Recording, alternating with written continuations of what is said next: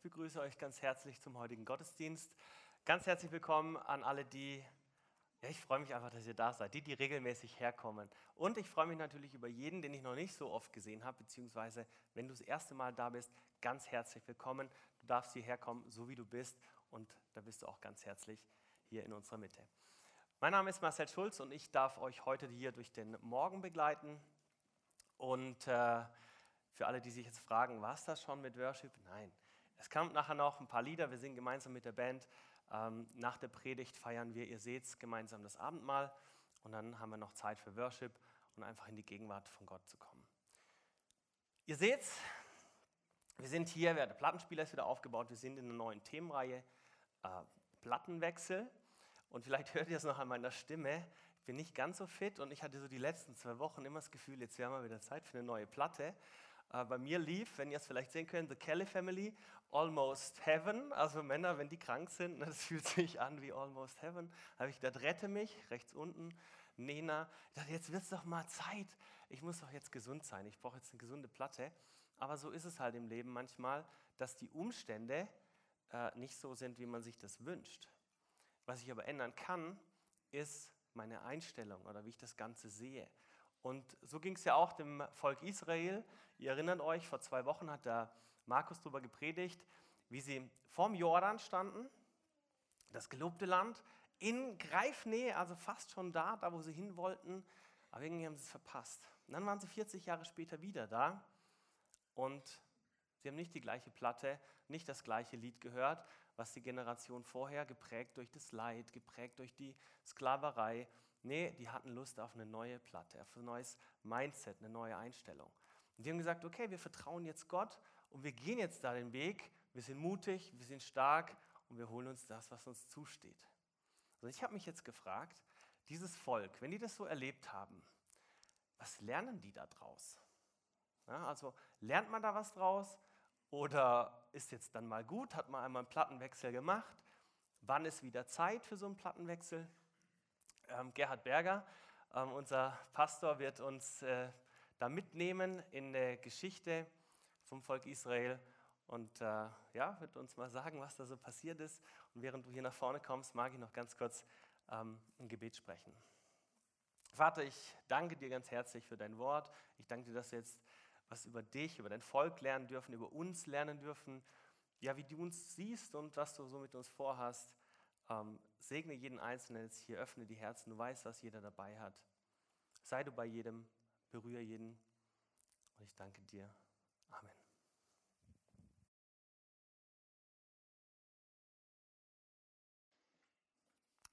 Ja, Marcel, das ist tatsächlich eine spannendste Frage, die du uns hast gestellt hast.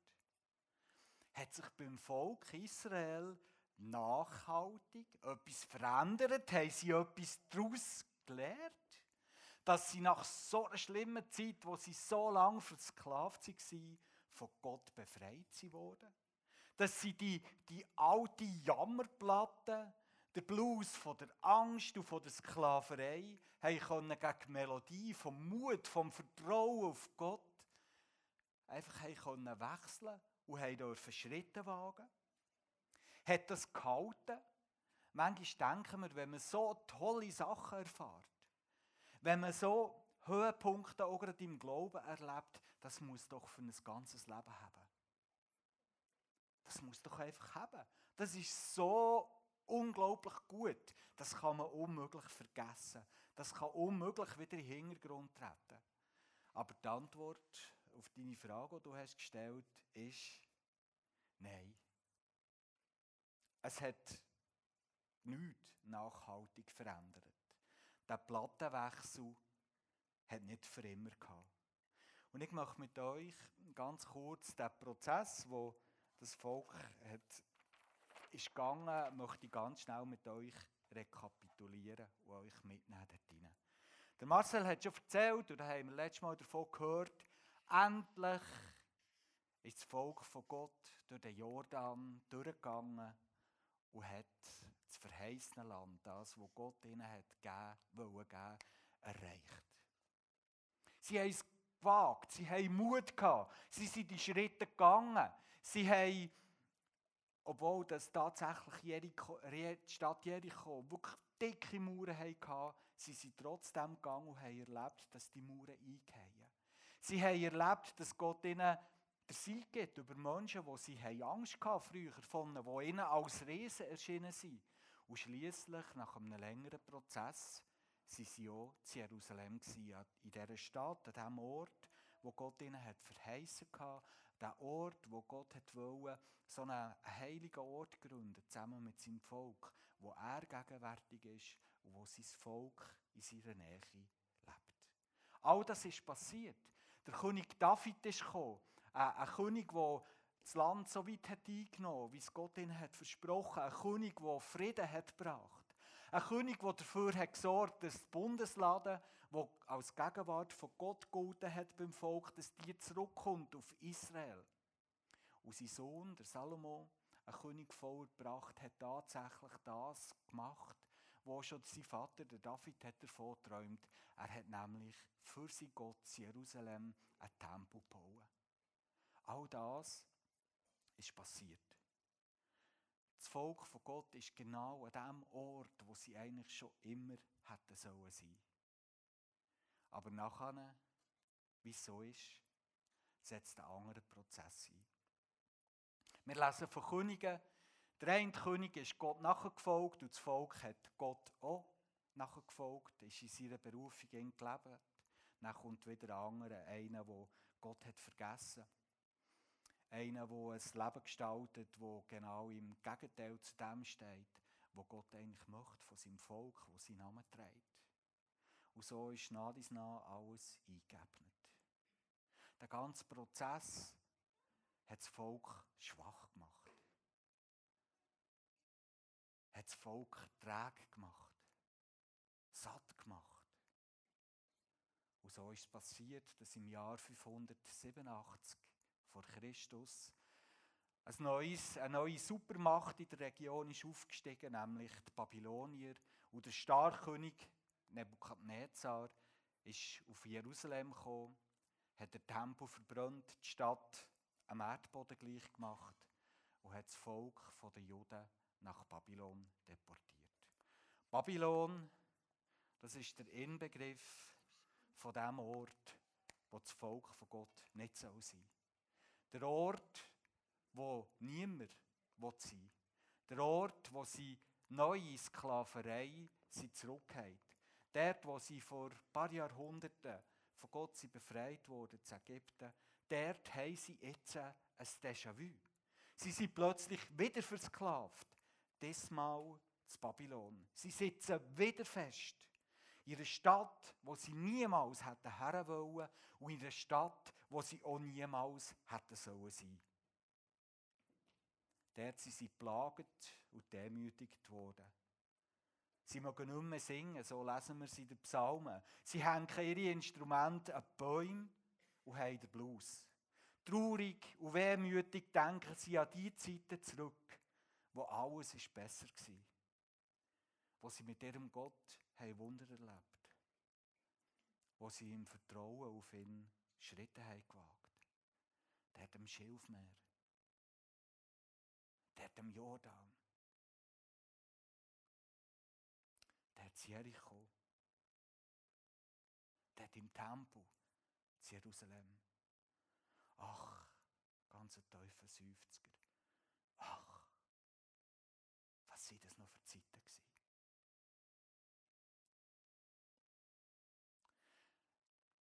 Du das so in deinem Leben? Dass man plötzlich wie aus einem Traum aufwacht und man sich an einem Ort wiederfindet im Leben, wo man nicht möchte sein. Kennst du das Gefühl, zu Babylon festsitzen? Vielleicht bist du sogar jetzt gerade dort. Das können ganz kleine und harmlose Sachen sein. Vielleicht hast du dir ein Fitness-Abo gekauft und bist jede Woche gegangen. Und jetzt äh, gibt es einfach noch das Fitness-Abo. Aber schon nicht mehr. Vielleicht hast du dir vorgenommen, dass du ein bisschen weniger Handy gesteuert durch die Welt gehst. es hat gut geklappt. Aber jetzt hast du es vielleicht sogar vergessen auszuschalten.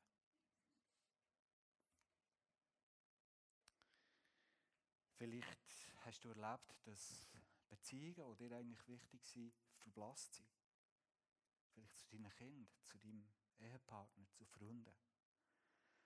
Vielleicht habt ihr einfach Turbulenzen von all diesen letzten Jahren und all diesen schweren Ereignissen, die wir als Weltgemeinschaft durch müssen, einfach der Schneid abgekauft. Vielleicht ist die Glaube an Gott, der so aufregend, so furios gestartet ist, verblasst. Bleiben sie vielleicht Zweifel. Der Glaube an Gott hat seinen Glanz verloren. Es fühlt sich vielleicht für dich an, so wie du einen alten, ausgecatchten Ketschgummi im Mund hast.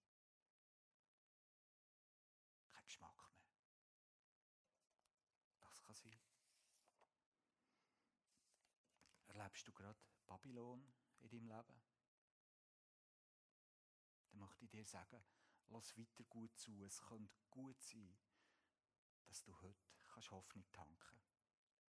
Aber kommen wir jetzt zurück zum Volk Israel. Im Buch vom Prophet Jesaja, im 42. Kapitel, können wir nachlesen, wie Gott selber die gegenwärtige Lage von seinem Volk einschätzt. Lassen wir mal doch ein bisschen her, wie das tönt. Gibt es ein Volk, das so blind ist wie Israel, das ich in meinen Dienst gestellt habe? Was habt ihr nicht alles Guten, nicht alles an Gutem gesehen, aber es lässt euch kalt? Was habt ihr nicht alles gehört, aber es war vergeblich? Was ist aus euch geworden? Was ist auch euch geworden? Ihr seid ein beraubtes und ausgeplündertes Volk, gefesselt, hockt ihr in Erdlöchern. Man hat euch in Kerker gesperrt, man hat euch ausgeplündert und verschleppt. So sieht es aus. So sieht es aus. Da ist es, das Volk im Moment, das Babylon die alte Platte von der Sklaverei neu aufgelegt. Und es muss dringend, es muss dringend etwas passieren. Und an dieser Stelle denkt es mir spannend, mal zu fragen, warum ist das Volk Israel nach Babylon? An den Ort, wo sie auf keinen Fall sollten sein, wieso sie sind dorthin gekommen?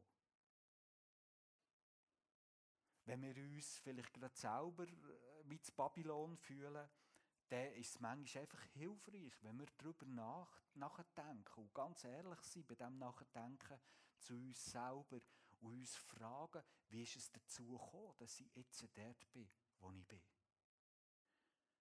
Manchmal kommt man zum Schluss, so ist es auch so. Es liegt nicht an uns. Das Leben ist manchmal unglaublich ungastlich. Und das Leben kann einem manchmal einfach nach Babylon tragen. Nicht alles liegt in unserer Reichweite.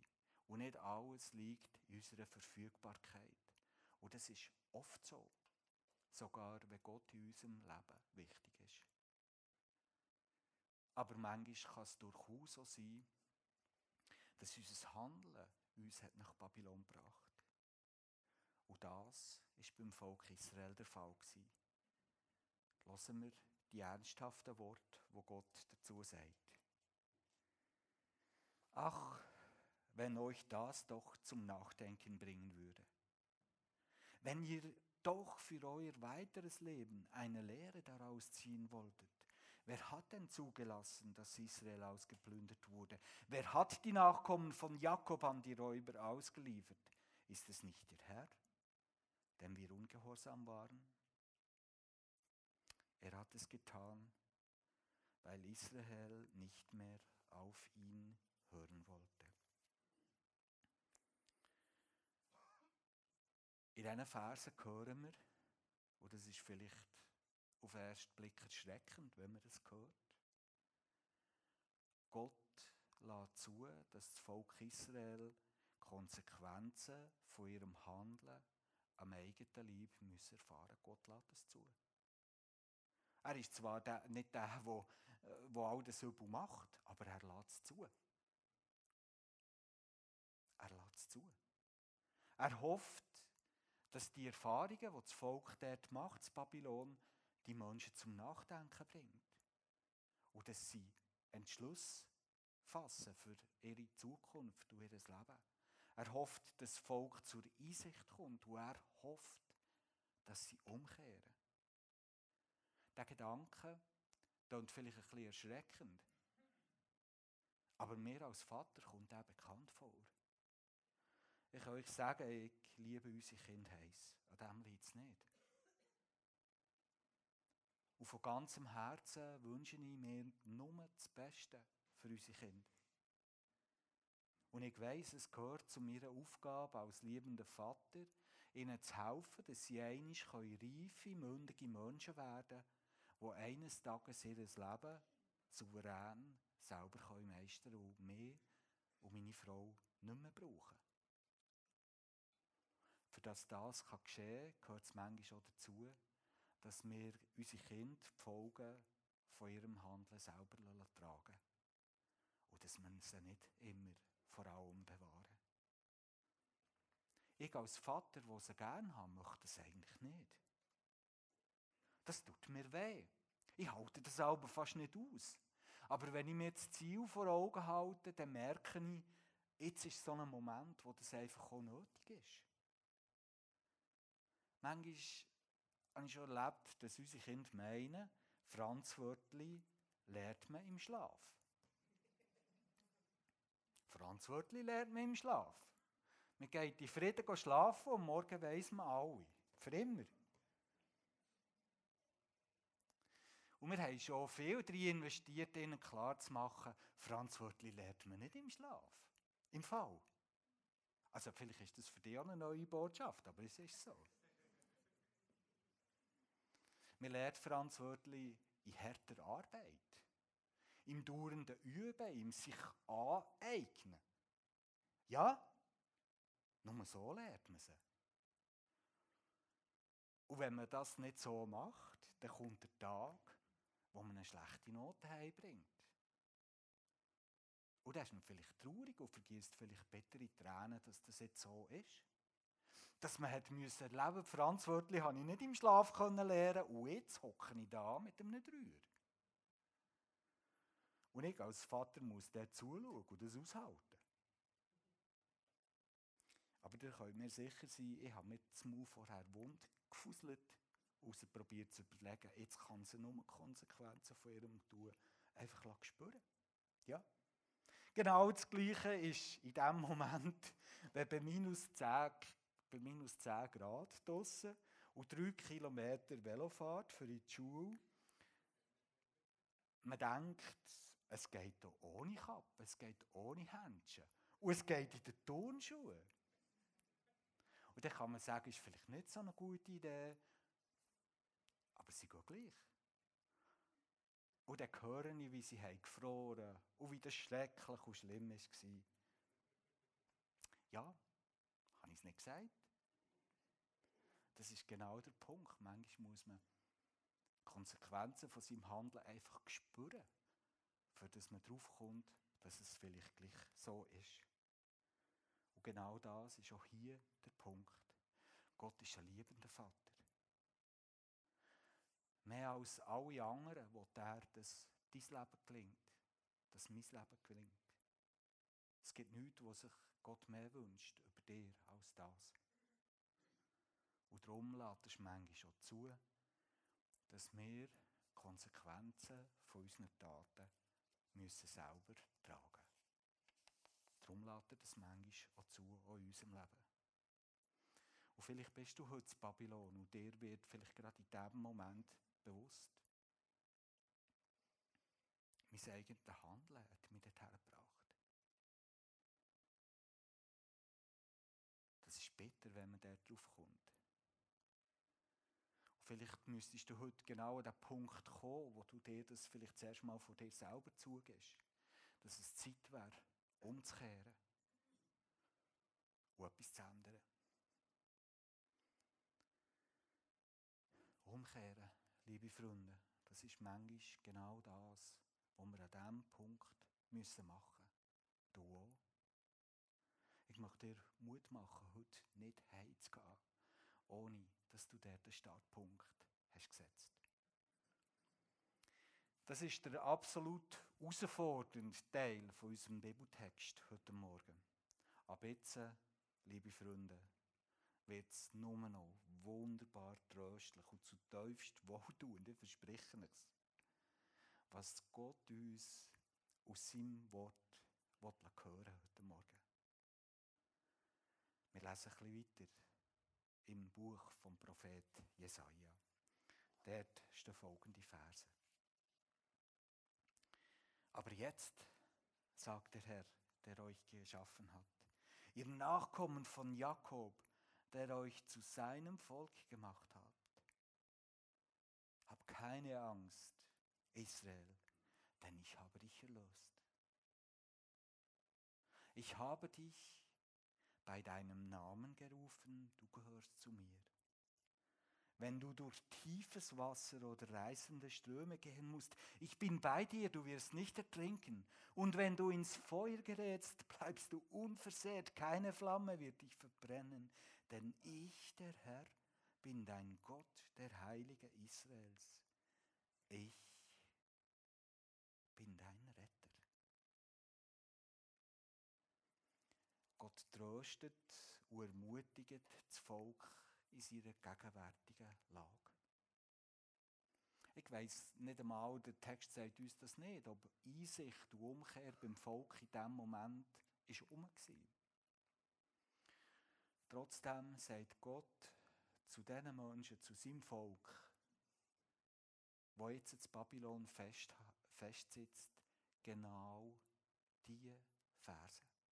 Gott tröstet und ermutigt sich das Volk in der gegenwärtigen Lage.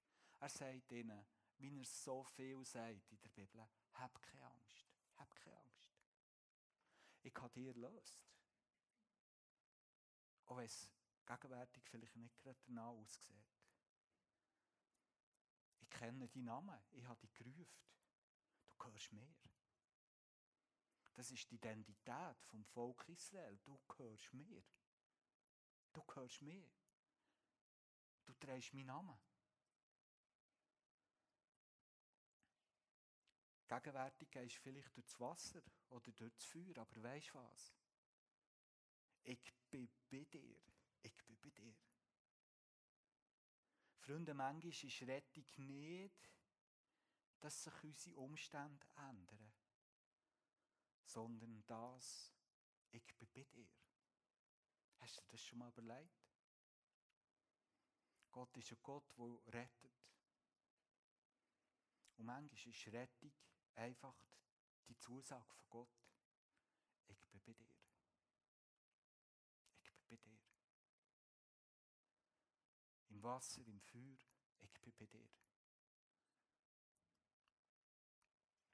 Seit Jesus der Sohn von Gott auf der Erde war, hat Gott sein Volk erweitert. Jetzt, so sagt es uns die Bibel, gehören alle dazu, die zu diesem Volk möchten, dazugehören, wo ihr Herz für den Gott auftun und mit dem leben. Und darum kannst du in die Verse, die wir jetzt miteinander gelesen haben, auch verdienen und einfach die Namen einsetzen. Man könnte vielleicht sagen, hab keine Angst, Tabea. Hab keine Angst, Erika. Hab keine Angst, die anderen sehen ich nicht, es ist dunkel.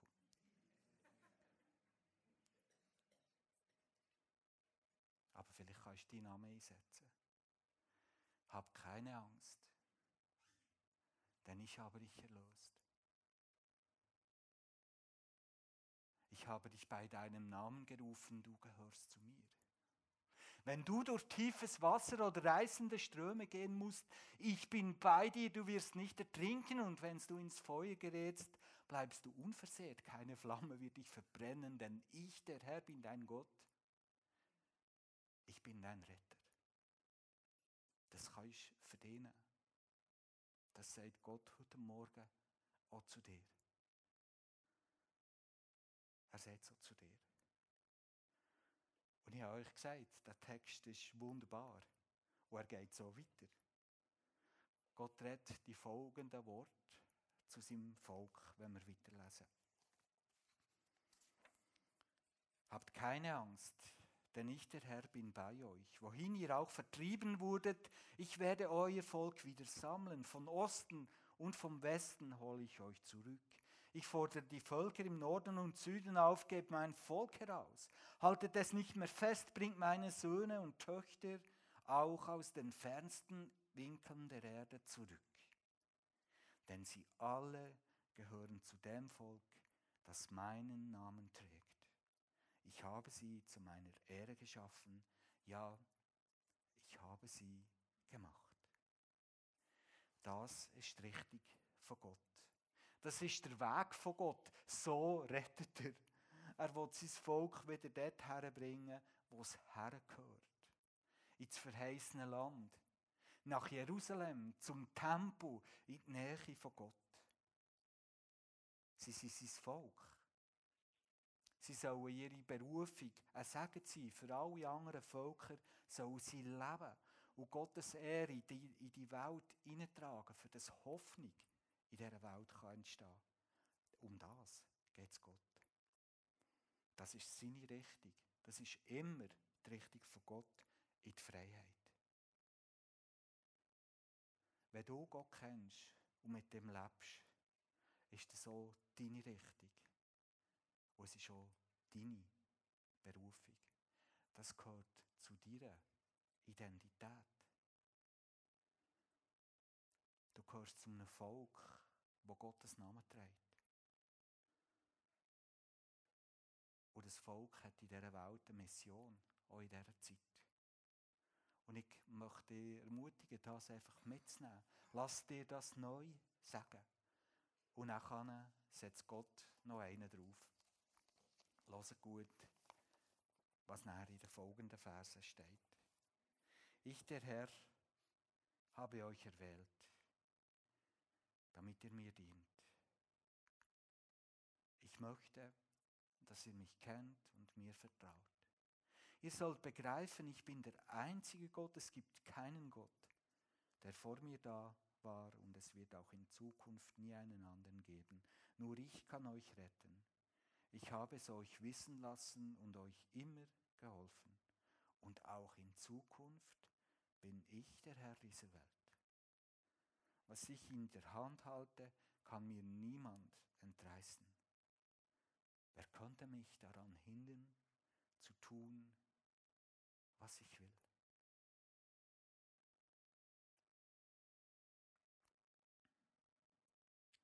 Ich möchte dass ihr mich kennt und mir vertraut. Ich habe dich, ich habe dich, Gerhard, erwählt, für das du mir, dass du mir dienst. Ich möchte, dass du mich kennst und mir vertraust. Du sollst begreifen, ich bin der einzige Gott. Es gibt keinen, der vor mir da war, auch in Zukunft wird es keine anderen geben. Nur ich kann dich retten. Kann es dir wissen und habe dir immer geholfen. Und in Zukunft bin ich der Herr von dieser Welt. Ich bin auch der Herr von deinem Leben. Und was ich in meiner Hand habe, kann mir niemand entreissen. Wer könnte mich hindern, das zu tun? In deinem Leben?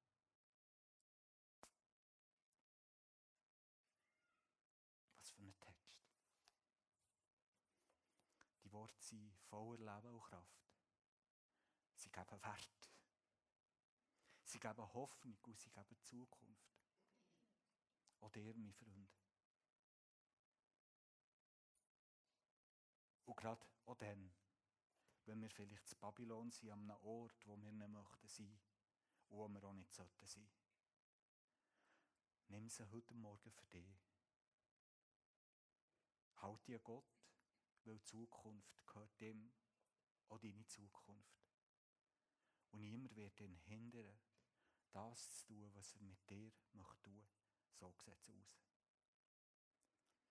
Mir ist an dieser Stelle wichtig zu sagen, dass wir die kraftvollen Verse, die hier vor uns liegen, dass wir das nicht nur für uns persönlich mitnehmen und lesen, sondern dass wir das so als Gemeinde tun, als Teil vom Volk von Gott, dass wir es als Teil vom Volk von Gott lesen und dass wir es auch so hören. Gott sagt auch zu uns hier an der Burgstraße. Ich habe euch erwählt, für Gott zu dienen. Ich will, dass ihr mich kennt und dass ihr mir vertraut. Und weil Gott Zukunft gehört, liebe Freunde, liegen vielleicht die besten Tage von dieser Gemeinschaft hier an der Burgstraße noch vor uns. Wer weiß? Vielleicht liegen die besten Tage von dieser Gemeinde noch vor uns. Weil Gott der Herr von der Zukunft ist. Wir kommen aus turbulenten Zeiten raus. Ja, das ist turbulent und schwierig. Und ich merke immer wieder, wie das bei vielen auch dazu hat geführt, dass man auch gerade so, vielleicht in seiner Begeisterung für christliche Gemeinschaft so ein bisschen abgekühlt ist. Vielleicht ist das so bei dir so. Aber was ist, wenn der Ort hier noch nie so wichtig war wie jetzt? Was ist, wenn Gott gerade in diesen Tagen einen neuen, frischen Wind macht wehen? Bist du dabei?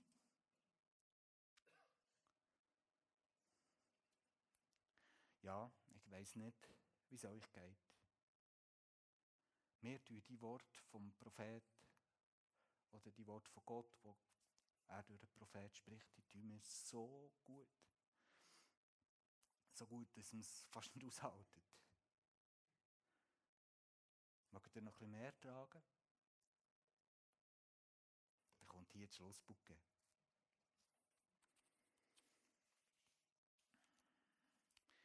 Ich habe für eure Vorfahren einen Weg durch das Meer gebahnt und sie sicher durch die Fluten geführt. Das Heer der Feinde mit seinen Streitwagen und Pferden ließ sich ins Verderben laufen, doch ich sage euch, hängt nicht wehmütig diesen Wunder nach, bleibt nicht bei der Vergangenheit stehen, schaut nach vorne, denn ich will etwas Neues tun. Es hat schon begonnen. Ihr es noch nicht bemerkt? Durch die Wüste will ich eine Straße bauen, Flüsse sollen in der öden Gegend fließen.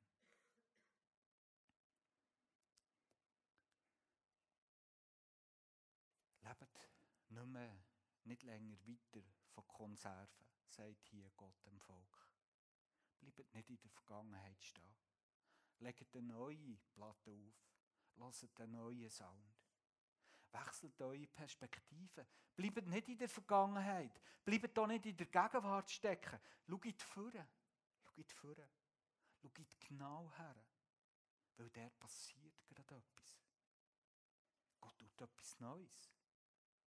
Im Wüstenland, dort, wo sonst einfach nur Tod ist, dort, wo niemand hergeht, dort entstehen Strassen. Und dort blüht Leben auf. Seht ihr es? Seht ihr es? Tatsächlich war es so, dass um 550 vor Christus, gerade in, ganz fein umaffen, in der Zeit, wo der Prophet redet, dass der König Kyros II. von Persien zusammen mit seinem Land langsam zu der Supermacht ist emporgestiegen. Und er hat gut hergeschaut. Der hat schon erkennen dass da irgendetwas Neues am Geschehen ist. Wer genau hat hergeschaut, hat gesehen, dann steht etwas Hoffnungsvolles. Da passiert gerade etwas in der Weltgeschichte, das Bedeutung hat für mein Leben. Und tatsächlich 530 vor Christus ist es so weit dass durch das Wirken von dem neuen König, von dem persischen König, das Volk Israel ist befreit worden und nach dies nach in Etappen wieder heimzügeln Jerusalem ist wieder aufgebaut worden und der Tempel ist neu gegründet worden. Sie sind wieder zurück in ihrem Land gewesen. Das hat sich der ganz fein angekündigt und er gut hat hergeschaut und gut hat hergelassen, hat das Neue auch sehen Liebe Freunde, wenn wir zu Babylon festsitzen, dann lohnt es sich manchmal einfach auch Perspektiven zu wechseln und vorzuschauen. Und zu entdecken, wo Gott gerade etwas Neues tut. Etwas Hoffnungsvolles tut. Etwas Heilsames. Was entdeckst du, wenn du vorher schaust? Wenn du dir Zeit nimmst und genau her schaust. Sag, was tut Gott Neues in deinem Leben? Ich bin sicher, es hat auch schon bei dir angefangen. Hast du es gemerkt?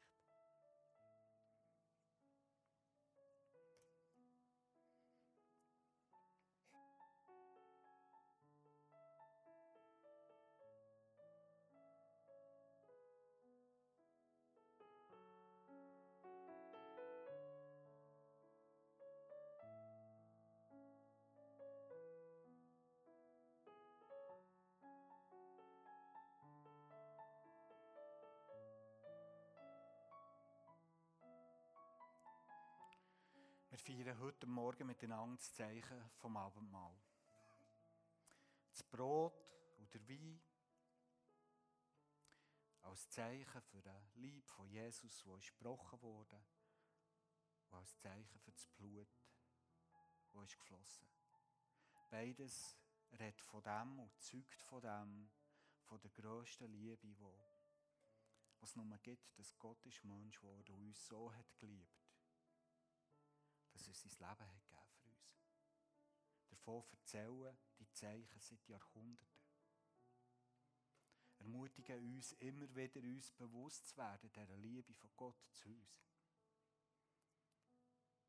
Und wir werden jetzt zusammen Abendmahl feiern. Und auch heute sollen die Zeichen einfach da sein, dass wir die Liebe von Gott können, können schmecken und spüren, sogar an unserem Gott. Und wenn du jetzt dafür kommst, und die Zeichen zu dir nimmst, vergegenwärtige doch das, was du heute Morgen hast gehört. Vielleicht, wenn du das Brot auf die Zunge spürst, kannst du vielleicht in der Liebe von Gott, wo du dann spürst, auch zugeben, dass vielleicht etwas falsch ist gelaufen und das musst umkehren.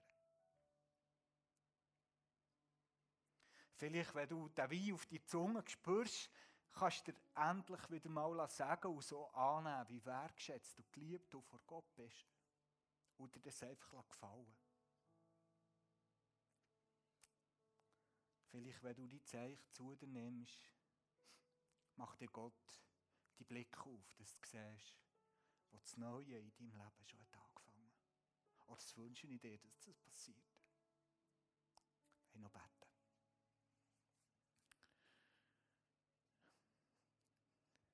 Vater im Himmel, wir kommen hier Sonntag für Sonntag zusammen, weil wir haben erlebt und erfahren, dass du ein guter Gott bist. Was gibt es Besseres, als dir kennen und dir zu dienen? Wir preisen dir dafür und danken für die Worte vom Zuspruch, vom Trost und von der, auch von der Herausforderung, die du uns heute Morgen hast mit auf den Weg gegeben Danke auf die Zeichen hier, wo wir heute Morgen uns wieder dürfen daran erinnern, wie lieb, geliebt und wertschätzt wir bei dir sind. Hilf uns, dass wir es begreifen und verstehen